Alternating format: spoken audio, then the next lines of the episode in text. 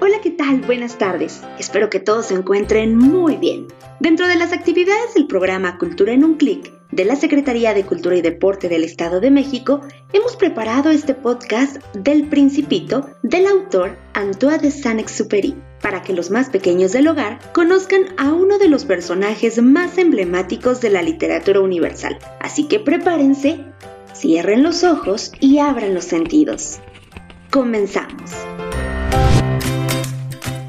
Capítulo 1 Cuando yo tenía 6 años, vi el libro sobre la selva virgen, Historias Vividas. Una grandiosa estampa representaba una serpiente boa comiéndose a una fiera. En el libro se afirmaba, la serpiente boa se traga a su presa entera sin masticarla. Luego, como no puede moverse, duerme durante los seis meses que dura su digestión. Reflexioné mucho en ese momento sobre las aventuras de la jungla y logré trazar con lápices de colores mi primer dibujo, mi dibujo número uno. Enseñé mi obra de arte a las personas mayores y les pregunté si mi dibujo les daba miedo. Mmm, ¿por qué asustarme un sombrero? me respondieron. Mi dibujo no era un sombrero, representaba una serpiente boa que digiere un elefante. Entonces, dibujé el interior de la serpiente boa para que las personas mayores pudieran comprender. Los mayores siempre tienen la necesidad de explicaciones. Las personas mayores me aconsejaron abandonar el dibujo de serpientes, boas, fueran abiertas o cerradas,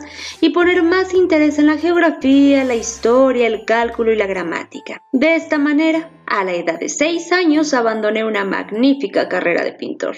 Había quedado desilusionado por el fracaso de mis dibujos 1 y 2. Las personas mayores son incapaces de comprender algo por sí solas. Es muy fastidioso para los niños darles explicaciones una y otra y otra vez. Así, tuve que elegir otro oficio y aprendí a pilotear aviones. He volado un poco por todo el mundo y en efecto, la geografía me ha servido mucho. Al primer vistazo puedo distinguir perfectamente China de Arizona. Esto es muy útil, sobre todo si se pierde uno durante la noche.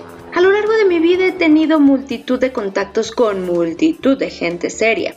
Viví mucho con personas mayores y las he conocido muy de cerca, pero esto no ha mejorado en realidad mi opinión sobre ellas. Cuando me he encontrado con alguien que parecía lúcido, he ensayado la experiencia de mostrar mi dibujo número uno, que he conservado siempre. Quería saber si era verdaderamente un ser comprensivo, pero siempre me contestaban.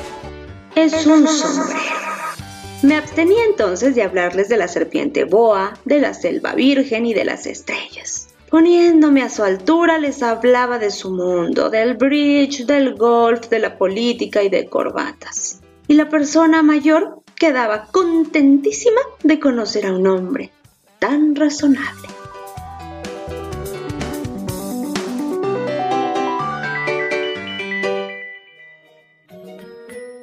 No se pierdan próximamente el capítulo 2.